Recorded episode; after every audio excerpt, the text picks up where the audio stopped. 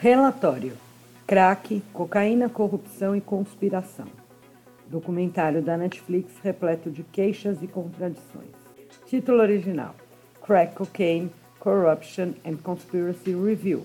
Netflix Doc is All Complaints and Contradictions. Publicado no Breitbart News. Traduzido por Thelma Regina Mateus em 23 de janeiro de 2021. O documentário de Stanley Nelson, Crack, Cocaína, Corrupção e Conspiração, lançado esta semana na Netflix, é uma versão sensacionalista. Essa coisa tem duração de apenas 89 minutos. Mal começa, acaba. E isso da mesma Netflix que já usou 1.200 minutos tentando libertar um assassino em Wisconsin. Prioridades, eu acho.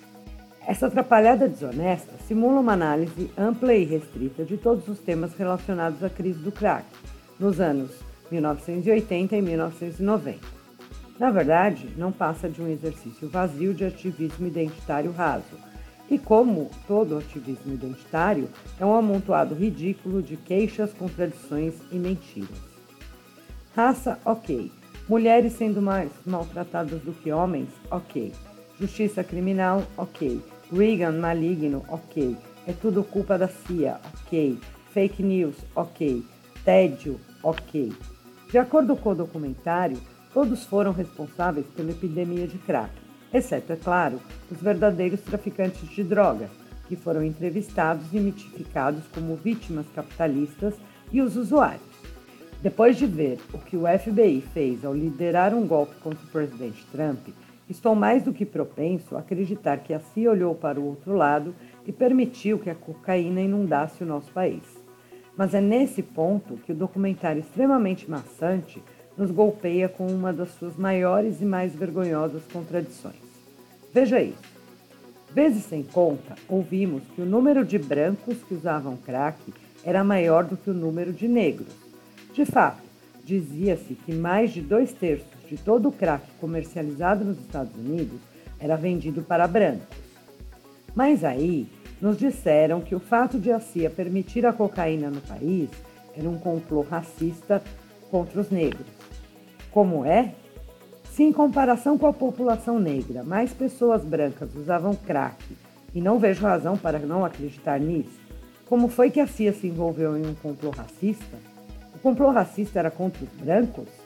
Percebe o que eu quero dizer?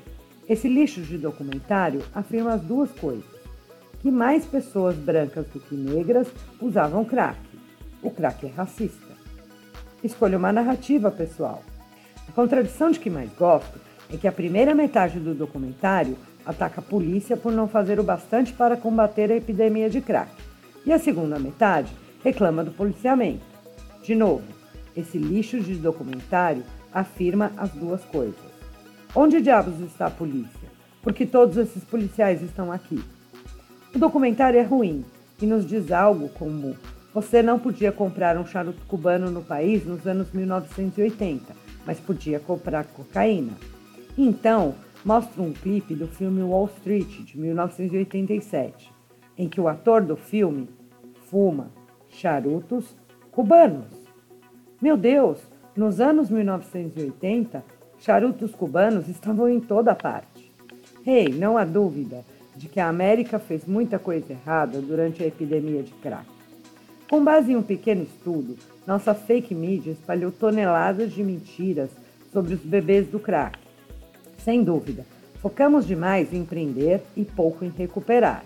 E quando um dos entrevistados, um ex-viciado em crack, cumpriu pena de prisão, afirma que quando o usuário de crack é negro, todo mundo alardeia a prisão, e quando é um branco que faz uso abusivo de opiáceos, todo mundo alardeia a recuperação, isso é fato.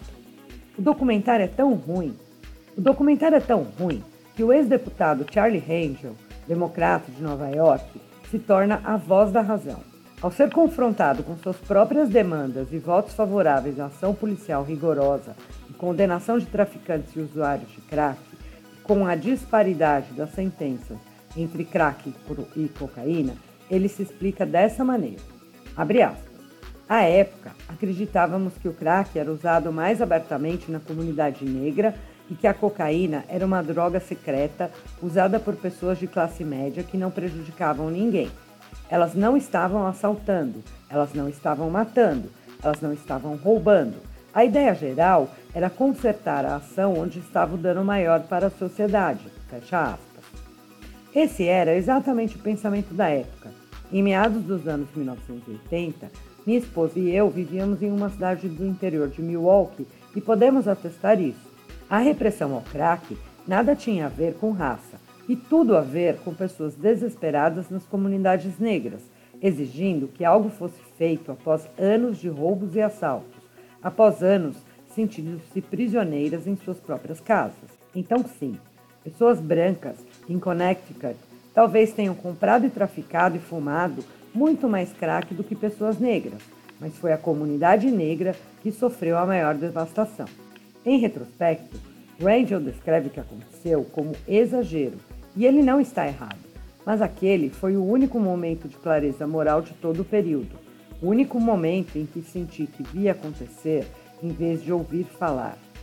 E desculpe, mas apesar do que esse documentário tenta emplacar, traficantes e usuários têm sim uma tremenda responsabilidade pelo que aconteceu. Ninguém forçou ninguém a usar drogas, nem a traficá-las.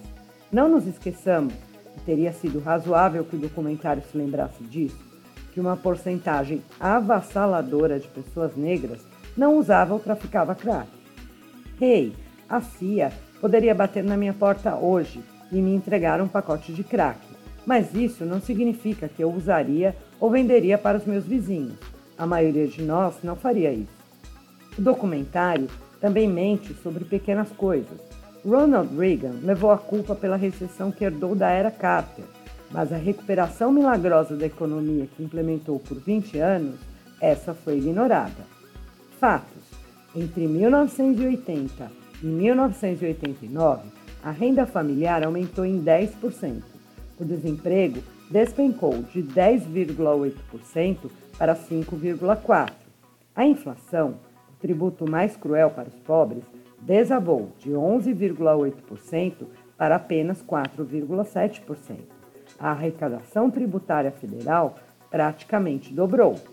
Então, sim, talvez o mesmo governo federal corrupto que tentou dar um golpe em Trump tenha permitido a entrada de cocaína no país.